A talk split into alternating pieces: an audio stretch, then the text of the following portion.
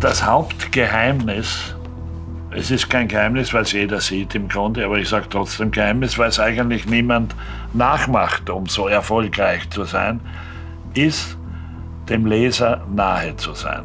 Das ist Hans Dichand. Wir haben ihn in der letzten Folge schon einmal gehört. Die Aufnahme stammt aus einem 20 Jahre alten Dokumentarfilm. Darin erklärt der mittlerweile verstorbene ehemalige Herausgeber der Kronenzeitung, wieso sein Blatt bis heute von fast jedem vierten Mensch in Österreich gelesen wird.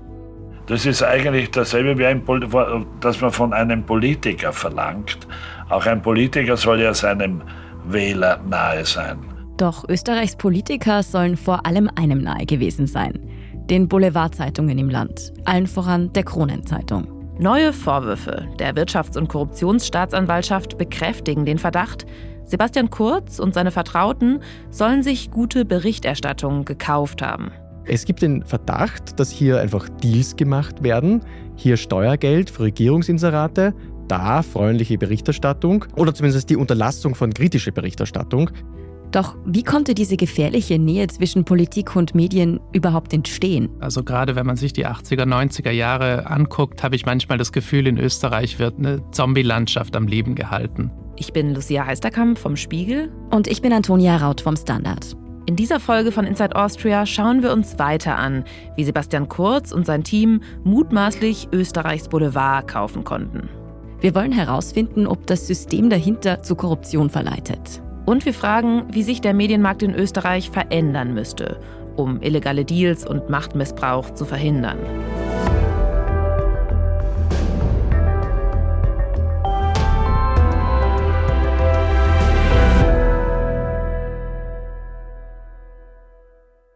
Bevor es losgeht, noch ein kurzer Hinweis. Das ist schon die zweite Folge, in der wir uns mit den neuen Chats rund um die ÖVP-Korruptionsermittlungen beschäftigen. Falls Sie die erste Folge noch nicht gehört haben, fangen Sie am besten damit an. Und es geht in dieser Folge auch wieder um schwere strafrechtliche Vorwürfe. Für alle genannten Personen gilt die Unschuldsvermutung. Finanzministeriums, also Steuergeld, gegen positive Berichterstattung. So lautet der zentrale Vorwurf der Wirtschafts- und Korruptionsstaatsanwaltschaft gegen die beiden Medienunternehmen heute und Kronenzeitung. Es geht um mutmaßliche Korruption und die Frage, wurde Steuergeld zugunsten des Aufstiegs von Sebastian Kurz verwendet? Eva Dichand wehrt sich momentan recht energisch gegen diese Vorwürfe. Das ist Katharina Mittelstädt, leitende Redakteurin Innenpolitik beim Standard. Sie hat sich mit der Person beschäftigt, die im Fokus der neuesten Ermittlungen steht. Eva Dichert, Herausgeberin der Gratiszeitung heute und Ehefrau des Herausgebers der Kronenzeitung. Auf Twitter hat sie dazu mehrere Nachrichten abgesetzt, in denen sie alles bestreitet. Es sind vor allem Eva Dicherns Chatnachrichten, die Hinweise geben auf die mutmaßlichen Inseratendeals zwischen dem Team Kurz und den Zeitungen Heute und Krone. Sie schreibt da, die Vorwürfe seien falsch in Großbuchstaben und kommentiert auch irgendwie Artikel, die über sie verfasst wurden, beziehungsweise über diese ganze Causa. Wie jämmerlich hat sie da irgendwie einen Text äh, des Falter über die Ausweitung der Inseratenaffäre jetzt in ihre Richtung kommentiert. Austeilen statt einstecken lautet offenbar die Strategie, die Eva Dichand in dieser Krise verfolgt einen anderen Artikel, einen Coburg-Artikel, der davon handelt, dass eben nicht nur der Boulevard ganz üppige Inseratengelder bekommen hat. Den hat sie mit den Worten kommentiert, vielleicht haben ja alle Medien Kurz Schmidt bestochen mit Zwinker-Smiley hinten dran. Was an diesen Vorwürfen dran ist, dazu kommen wir noch. Aber bleiben wir noch ein bisschen bei Eva Dichand. Denn es ist gar nicht so leicht, diese Frau richtig greifbar zu machen. Eva Dichand ist bestimmt einer der mächtigsten Menschen in der österreichischen Medienszene. Ihre Zeitung heute zählt immerhin zu den wichtigsten Boulevardmedien in Österreich. Die Gratiszeitung hat die dritthöchste Leserinnenzahl unter den Tageszeitungen. Eva Dichands Aufstieg im Mediengeschäft war allerdings alles andere als vorhersehbar. Geboren wurde sie in Graz. Sie ist die Tochter von einer Apothekerin und einem Zivilingenieur. Also sie kommt aus, ich würde sagen, bürgerlichen Verhältnissen. In die Fußstapfen ihrer Eltern zu treten, darauf scheint sie damals aber keine Lust zu haben. Sie wollte offenbar unbedingt raus aus Graz und mehr von der Welt sehen und hat dann Handelswissenschaft an der Wirtschaftsuniversität Wien belegt. Das Studium zieht Eva Dichern durch, macht ihren Doktor und steigt dann ins Berufsleben ein. Und sie wählt einen ziemlich fordernden Karrierepfad, Investmentbanking. Für eine Bank, dann für eine Investmentfirma. Im Jahr 2002 ändert sich ihr bisheriger Karriereentwurf, interessanterweise durch eine Eheschließung. Sie heiratet Christoph Dichand, den jüngsten Sohn des Gründers der Kronenzeitung, Hans Dichand. Und wird somit plötzlich Teil einer österreichischen Mediendynastie, in die sie dann auch selbst ganz aktiv einsteigt. Wie wir bereits wissen, versteht sich Eva Dichand sehr gut mit ihrem Schwiegervater. Dieser ist Anfang der 2000er Jahre überzeugt davon, dass Gratiszeitungen das Modell der Zukunft sind. 2004 steigen die Dichans dann in diesen Wirtschaftszweig ein. Da gründet Wolfgang Jansky, ein ehemaliger SPÖ-Pressesprecher, die Gratiszeitung heute. Wem die heute gehört, das ist über Jahre nicht leicht zu durchschauen. Hinter der Zeitung verbirgt sich ein kompliziertes Konstrukt aus Privatstiftungen und Treuhandverhältnissen. Eva Dichand tritt ab 2005 als Geschäftsführerin auf. Erst sieben Jahre später legt sie offen, dass sie über eine Privatstiftung auch de facto Mehrheitseigentümerin ist Heute hält sie über zwei Stiftungen knapp ein Viertel der Anteile. Auf dem Papier ist mittlerweile die Schweizer Mediengruppe Tamedia Mehrheitseigentümer. Die Zügel im operativen Geschäft hält offenbar aber immer noch Eva Dichand in der Hand. Auch Tamedia weist übrigens den Vorwurf der Gefälligkeitsberichterstattung zurück. Dass Eva Dichand an der Spitze einer Tageszeitung landete, war also eher ein Zufall.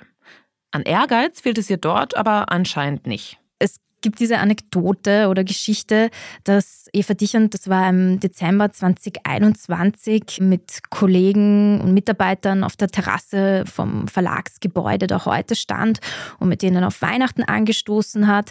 Und kurz davor, einige Tage zuvor, ist bekannt geworden, dass die heute jetzt in der Online-Reichweite die Krone-Zeitung überholt hat.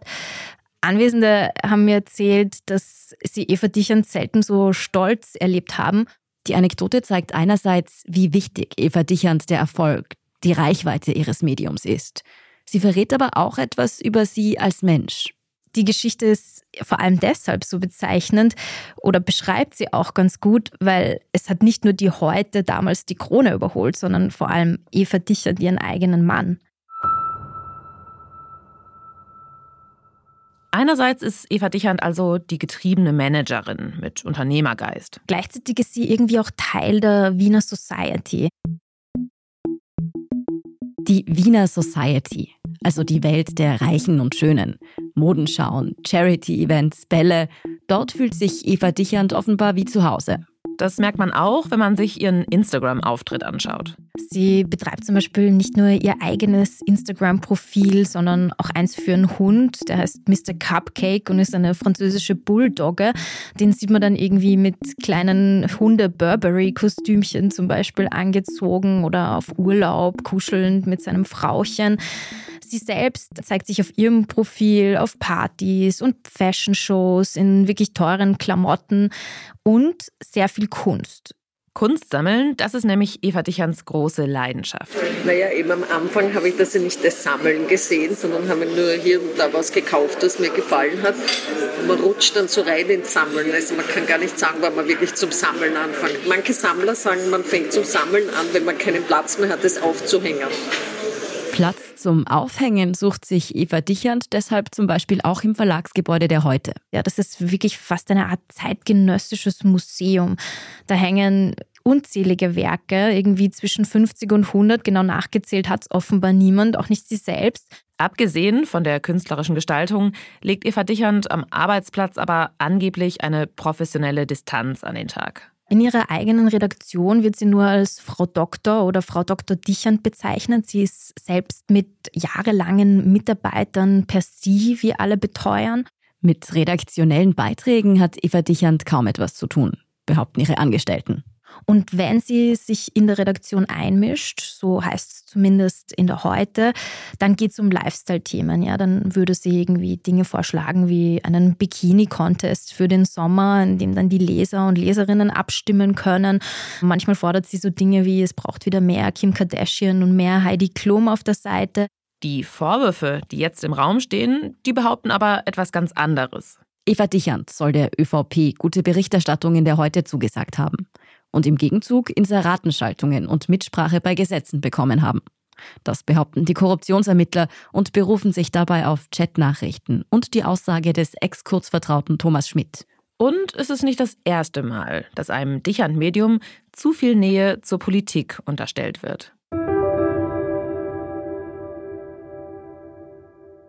Das Hauptgeheimnis, es ist kein Geheimnis, weil es jeder sieht im Grunde, aber ich sage trotzdem Geheimnis, weil es eigentlich niemand nachmacht, um so erfolgreich zu sein, ist, dem Leser nahe zu sein. Hans Dichand. Wir haben den mittlerweile verstorbenen Gründer der Krone Zeitung schon erwähnt. Keiner hat den Boulevard in Österreich wohl so geprägt wie er. Das ist eigentlich dasselbe, wie ein, dass man von einem Politiker verlangt. Auch ein Politiker soll ja seinem Wähler nahe sein. Dichand wollte aber nicht nur seiner Leserschaft nahe sein, sondern auch der Politik. Ich habe erst vor ein paar Tagen einen früheren ÖVP-Minister gesprochen, der mir beschrieben hat, was tatsächlich zumindest lange Zeit Usus war, nämlich dass neue Minister angetreten sind zum Antrittsbesuch bei Hans Dichand. Hier hören Sie unseren Kollegen Oliver Dasgupta, Autor beim Standard und beim Spiegel. Und das lief immer ähnlich ab. Es gibt am Stadtrand in der Mutgasse dieses Hochhaus der Kronenzeitung und da gibt es einen Aufzug, mit dem fährt man dann hoch direkt ins Büro des Herausgebers. Und früher hat dann Hans Dichand dort die neuen Amtsträger sozusagen sich zur Brust genommen. Und dieser ehemalige Minister, der hat mir geschildert, wie Hans Dichand ihm sagte, wenn Sie schön EU-kritisch sind, dann kommen wir besser zusammen. Die politische Haltung von Hans Dichand ging nämlich stark in Richtung Rechtspopulismus. EU-skeptisch, ausländerfeindlich. Das waren seine Positionen und wer die vertrat, wurde mit wohlwollender Berichterstattung belohnt. Das ist an sich noch nicht strafbar. Aber es zeigt einfach so das Selbstverständnis gerade des alten Dichans. Belohnt wurde allerdings auch, wer die Krone finanziell unterstützte, durch Regierungsinserate. Denn diesen Deal, Anzeigen gegen positive Berichte, den hat mutmaßlich nicht die ÖVP erfunden. Feimann hat es eigentlich gewissermaßen ins 21. Jahrhundert gebracht. Also der hat es sehr dreist betrieben. Das ist unser Kollege Fabian Schmidt, leitender Redakteur investigativ beim Standard und auch Experte für innenpolitische Themen. Er spricht hier von Werner Feimann, der von 2008 bis 2016 österreichischer Bundeskanzler war. Und zwar für die Sozialdemokraten, die SPÖ. Die Beziehung zur Krone war eine sehr enge. Es gab ja teilweise sogar die Gerüchte, dass er Krone-Gründer Hans Dichand als Onkel anspricht, was er aber mehrfach von sich gewiesen hat. Die gute Beziehung machte sich jedenfalls sowohl für Feimann als auch für Dichand bezahlt. Jedes Mal, wenn Feimann ein neues Amt antrat, stieg das Anzeigevolumen des jeweiligen Ressorts sprunghaft an. Im Gegenzug für die üppigen Inserate berichtete die Kronenzeitung äußerst wohlwollend über Feimann. Er bekam sogar eine eigene Kolumne im Blatt, schon als er noch Wohnbaustadtrat in Wien war. Als Feimann dann 2008 als Bundeskanzler kandidierte, trieb es die Kronenzeitung mit ihren positiven Berichten besonders weit. Sogar in der beliebten Tierecke im Blatt wurde die Werbetrommel gerührt. Ein Artikel über die Tierschutzpläne der verschiedenen Kandidaten kam zu dem Schluss, dass Tiere Werner Feimann wählen würden. Feimann verfasste im Gegenzug einen denkwürdigen Brief an Dichand, den die Kronenzeitung auch veröffentlichte. Darin versprach er, in der EU-Politik mehr oder weniger nach Dichands Vorstellungen zu handeln. Dieses Nahverhältnis funktionierte für beide Seiten. Feimann wurde Kanzler, die Krone bekam immer mehr Inserate. Bis 2011 Korruptionsvorwürfe gegen Feimann laut wurden. Es gab damals auch schon Versuche, das irgendwie strafrechtlich zu verfolgen, die sind aber gescheitert. Damals gab es eben keine Chats, die geheime Absprachen zwischen Feimann und der Krone nachweisen konnten. Und es gilt natürlich die Unschuldsvermutung. Aber die starke Nähe zwischen Feimann und dem Boulevard, die streitet niemand ab. Er wurde sogar als Kanzler von Dicherns Gnaden bezeichnet. Das dürfte das Team Kurz sehr genau studiert haben, wie das funktioniert und wie mächtig und wichtig der Einfluss des Boulevards und eine positive Berichterstattung ist.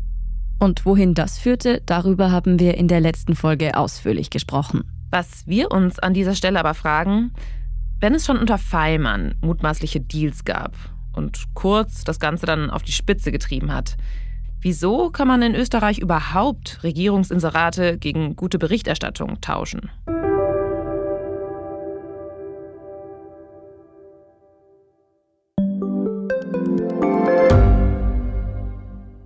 Gibt es außerirdisches Leben? Haben Tiere ein Bewusstsein? Können wir durch die Zeit reisen?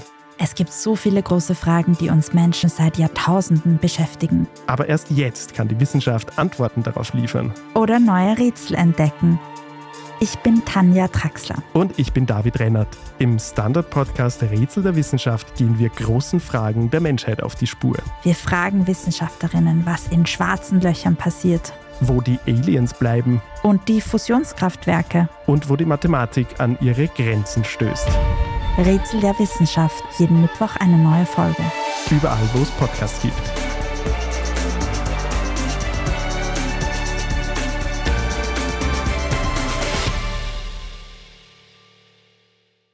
Österreich ist ein winziger Medienmarkt und hat aber zugleich eine hohe Medienvielfalt. Das ist Martin Kotinek, Chefredakteur des Standard. Er kennt Österreichs Medienmarkt also ziemlich gut. Und der hat vor allem eine Besonderheit. Für ein kleines Land mit 9 Millionen Einwohnern gibt es sehr viele Zeitungen. Da sind allein die drei Boulevardmedien, über die wir schon ziemlich viel gesprochen haben, also Kronenzeitung heute und OE24. Dann gibt es die großen Tageszeitungen wie den Standard, die Presse, den Kurier und regionalere Blätter wie die Kleine Zeitung, die Salzburger Nachrichten und die Tiroler Tageszeitung. Hinzu kommen noch Wochenzeitungen wie der Falter. Kurz und gut, Österreich hat, gemessen an seiner Einwohnerzahl, eine ziemlich breite Medienlandschaft. Das Problem ist allerdings, dass sehr viele Zeitungen auf offenbar zu wenig Leser treffen, die die auch kaufen könnten. Und deshalb braucht der Medienmarkt in Österreich staatliche Unterstützung, damit eben diese Vielfalt erhalten bleibt. Zeitungen in Österreich bekommen aus diesem Grund im Vergleich zu anderen Ländern relativ viel Geld vom Staat. Und normalerweise würde man sich das wahrscheinlich so vorstellen, es gibt einen Topf für Presseförderung und daraus erhalten dann Medienhäuser nach bestimmten Kriterien Gelder, also zum Beispiel nach ihrer Reichweite. So ist es aber nicht. Das Problem ist, dass der Großteil in Österreich über sogenannte Regierungsinserate vergeben wird und davon aber wiederum mehr als die Hälfte an den Boulevard. Wir wissen ja, die Anzeigenschaltungen des Finanzministeriums bei Heute, Krone und OE24 sind in der Regierungszeit unter Sebastian Kurz ziemlich stark angestiegen. Dass die Boulevardmedien sehr viel Geld vom Staat bekommen, das ist aber nicht erst seit Sebastian Kurz so. Und daran hat sich auch bis heute nicht viel geändert. Wenn man sich zum Beispiel die Zahlen aus dem Jahr 2021 anschaut. Von 28 Millionen Euro an staatlichen Werbebuchungen sind über die Hälfte an Krone, Heute und OE24 gegangen. Also insgesamt gehen 16 Millionen Euro an Regierungsinseraten an den Boulevard. Zum Vergleich, der Standard hat im selben Zeitraum 1,5 Millionen Euro bekommen. Jetzt könnte man vielleicht denken, dass die Verteilung der Gelder etwas damit zu tun hat, wie viele Leserinnen und Leser die jeweiligen Zeitungen haben. Das ist aber nicht so. Die Zeitungen Österreich und OE24 der Fellner Gruppe erreichten zum Beispiel im letzten Jahr 6,1 Prozent der Leserschaft in Österreich. Beim Standard war es etwas mehr, nämlich 6,8 Prozent. Wenn man das runterrechnet, kann man sagen, ein Leser von OE24 ist dem Staat 8,30 Euro wert. Ein Leser vom Standard gerade mal 2,20 Euro. Die Differenz zu Heute und Krone ist zwar nicht ganz so extrem, aber schon auch beachtlich. Etwa 3,60 Euro ist dem Staat ein Krone-Leser wert und bei einem Heute-Leser sind es ungefähr 5,90 Euro. Das ist also, wenn man sich die Zahlen anschaut, eine Boulevardförderung. Und zwar ohne klare Vergabekriterien, ohne Qualitätskriterien und halt nach Gutsherrenart. Ohne die öffentliche Hand gäbe es einige der Boulevardzeitungen in Österreich wahrscheinlich gar nicht mehr. Das betrifft vor allem Gratiszeitungen. Irgendwer hat mal gesagt, Österreich ist ein Freiluftmuseum für Gratiszeitungen, die hier konserviert werden. Das gibt es nirgendwo sonst noch auf der Welt. Wenn Sie jetzt aus Deutschland kommen, dann müssen wir das vielleicht kurz erklären. Es gibt in Österreich insgesamt 14 verschiedene Gratiszeitungen, also Hefte, die wie zum Beispiel die Apothekenumschau einfach umsonst verteilt werden. Nur sind es eben in Österreich keine Branchenmagazine, sondern Tageszeitungen. Die liegen dann zum Beispiel in U-Bahn-Stationen oder in Bahnhöfen aus. In Deutschland haben sich Gratiszeitungen zum Beispiel nie durchgesetzt, auch weil es kein Medium gibt, das 20 bis 40 Prozent seines Umsatzes mit öffentlichen Förderungen macht. Das, ist Anton Reiner vom Spiegel. Er hat sich für uns angeschaut, wie das in Deutschland mit der Medienförderung so läuft. Also Medien in Deutschland werden durch die öffentliche Hand gefördert. Da geht es in erster Linie um Projekte, es geht hin und wieder auch um Werbekampagnen. Es ist aber eine sehr, sehr indirekte Förderung, die überhaupt nicht vergleichbar ist mit dem österreichischen System. Aber auch in Deutschland stehen wir, wie eigentlich überall, vor dem Problem, dass Printmedien am Aussterben sind. Immer weniger Menschen lesen gedruckte Zeitungen. Gerade Lokalzeitungen können sich deshalb oft nicht mehr finanzieren und brechen weg. Deshalb gibt es seit Jahren Verhandlungen darüber, wie solche Verlage stärker gefördert werden können gerade wenn es um direkte Presseförderung geht, also ein Medium nimmt Geld vom Staat, waren deutsche Verlage allerdings immer sehr vorsichtig. Also man wollte nicht in Versuchung kommen in diese Abhängigkeit, vor der man sich in Österreich nie gefürchtet hat, aber die in Deutschland auch aus historischen Gründen, würde ich mal sagen, verpönt ist. Das heißt allerdings nicht, dass es in Deutschland keine Medien gibt, die offen Politik machen. Viele Zeitungen haben ja eine politische Linie, die sie auch offen kommunizieren. Und es gibt natürlich auch eine ungesunde Nähe zur Politik, Journalisten, die für Bundesministerien Moderationen machen. Was es allerdings nicht gibt, sind diese völlig ausartenden, ausufernden Millionen, die an der Transparenz vorbei an Medien quasi direkt überwiesen werden für gefällige Berichterstattung. Also sowas hat man hier nicht. Was natürlich schon dazu führt, dass gewisse Geschäftsmodelle sich in Deutschland einfach nicht tragen. Wie eben die Gratiszeitung.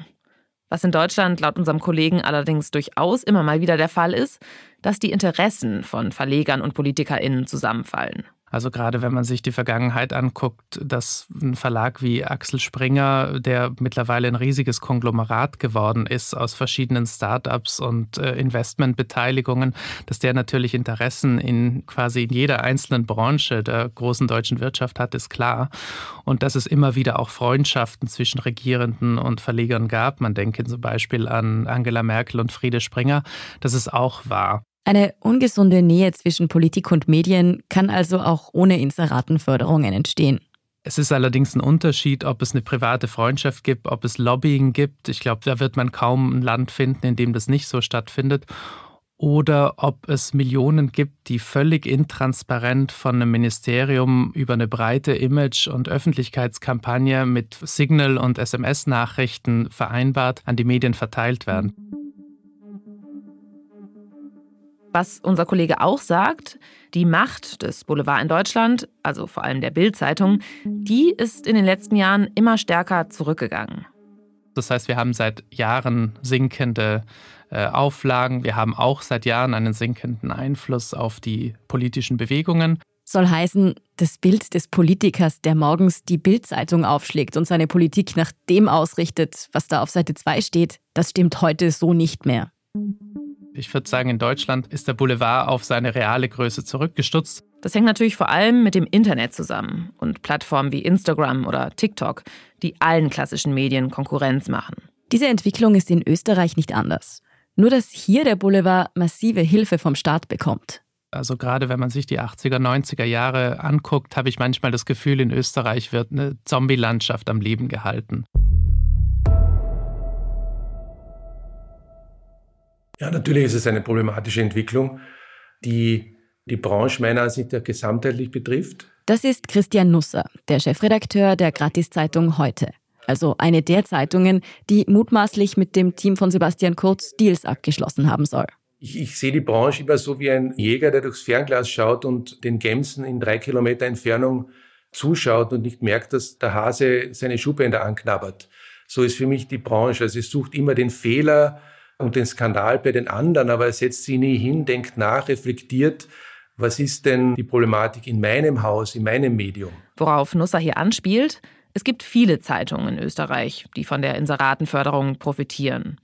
Wenn man sich nochmal die Ausgaben aus dem Finanzministerium in der Ära Kurz anschaut, dann sieht man, auch die Zahlungen an Zeitungen wie den Kurier, Presse oder kleine Zeitungen sind nach 2017 stark angestiegen.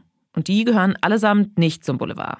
Also sie haben im Prinzip, und das betrifft fast alle Medien in diesem Land, ein System ausgenutzt, das irgendwann entstanden ist, das sich verselbstständigt hat, das einfaches Geld produziert hat. Es war schnelles Geld, einfaches Geld. Und es gab in diesem ganzen System ganz wenige Verlierer. Aber was müsste sich ändern, damit die Medienförderung in Österreich nicht zur Korruption verleitet? Das große Problem ist halt, glaube ich, dass Österreich viel zu viele Zeitungen, ein viel zu großes Angebot hat für die Einwohnerzahl. Und de facto, wenn Regierungsinserate stark reduziert würden, würde das wohl bedeuten, dass ziemlich viele Journalistinnen in Österreich arbeitslos werden, was natürlich auch eine schreckliche Konsequenz ist. Am härtesten würde das laut unserem Kollegen Fabian Schmidt natürlich die Zeitungen treffen, die jetzt am meisten von den Anzeigenschaltungen der Regierung profitieren. Also den Boulevard und vor allem Gratiszeitungen, wie die von Christian Nusser. Der Chefredakteur der Heute hält jedenfalls nichts davon, das System der Inseratenvergaben politisch zu verändern. Ich glaube, die Branche an sich muss sich selbst Spielregeln arbeiten, vielleicht auch mit mediatorischer Hilfe. Und jedes Haus muss für sich in eine Form der Selbstreflexion treten und für sich an Spielregeln arbeiten, dass solche Exzesse schlichtweg nicht mehr möglich sind. Will Nusser denn in seinem eigenen Haus etwas ändern? Äh, wir brauchen ein paar Tage wahrscheinlich, wo wir die Köpfe wieder freikriegen. Äh, und wir müssen dann einen Prozess aufsetzen, der uns eine glaubwürdige Lösung der Problematik verschafft. Wir haben ja eine Leserschaft, der wir verpflichtet sind, und ihr gegenüber müssen wir eine saubere Lösung anbieten, wo wir auch ganz klar machen, dass wir verstanden haben, wo was falsch gelaufen ist. Ob es allerdings wirklich funktioniert, wenn sich Unternehmen ihre eigenen Spielregeln setzen? Martin Kotinek vom Standard ist da skeptisch. Er sagt, die staatliche Medienförderung muss anders geregelt werden. Man braucht diese Förderung, damit es diese Vielfalt weiterhin gibt. Der Markt ist einfach zu klein. Aber der Großteil sollte über Förderungen zuerkannt werden. Und zwar mit klaren Qualitätskriterien, die transparent sind, von einer unabhängigen Kommission, am besten mit internationalen Experten. Regierungsinserate sollten seiner Meinung nach nur noch dann geschaltet werden, wenn es echten Informationsbedarf gibt. Und da müsste es auch ganz klare Definition geben, welche Zielgruppe will ich erreichen, welche Reichweite brauche ich und danach sollte dann geschalten werden und nicht so wie jetzt.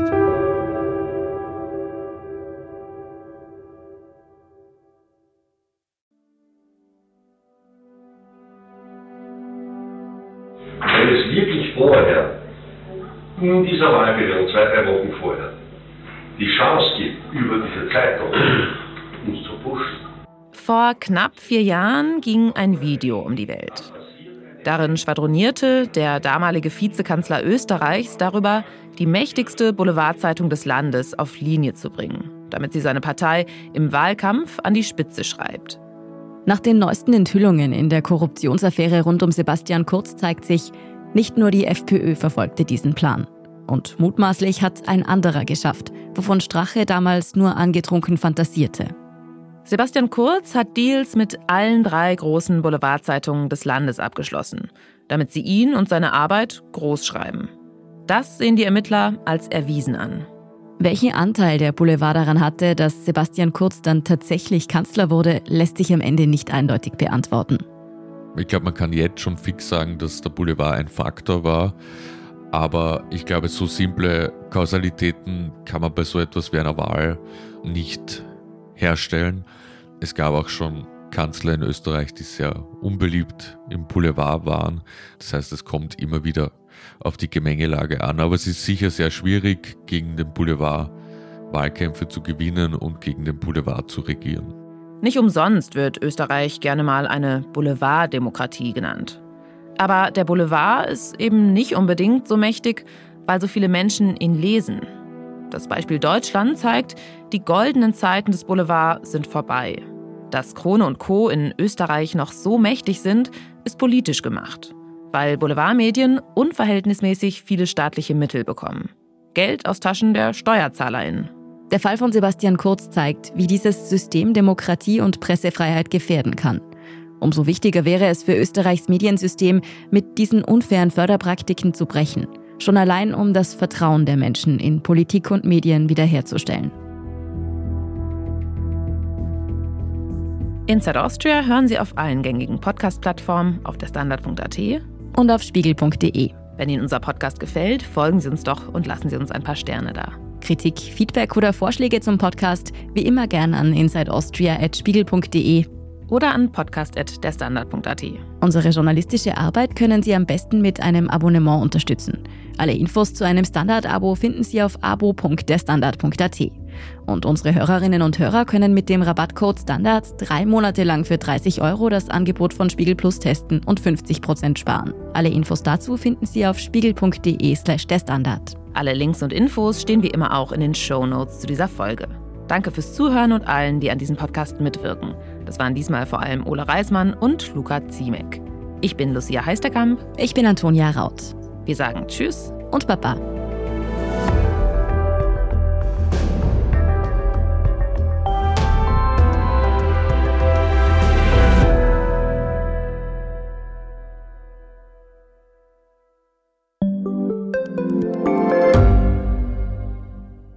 Gibt es außerirdisches Leben? Haben Tiere ein Bewusstsein? Können wir durch die Zeit reisen?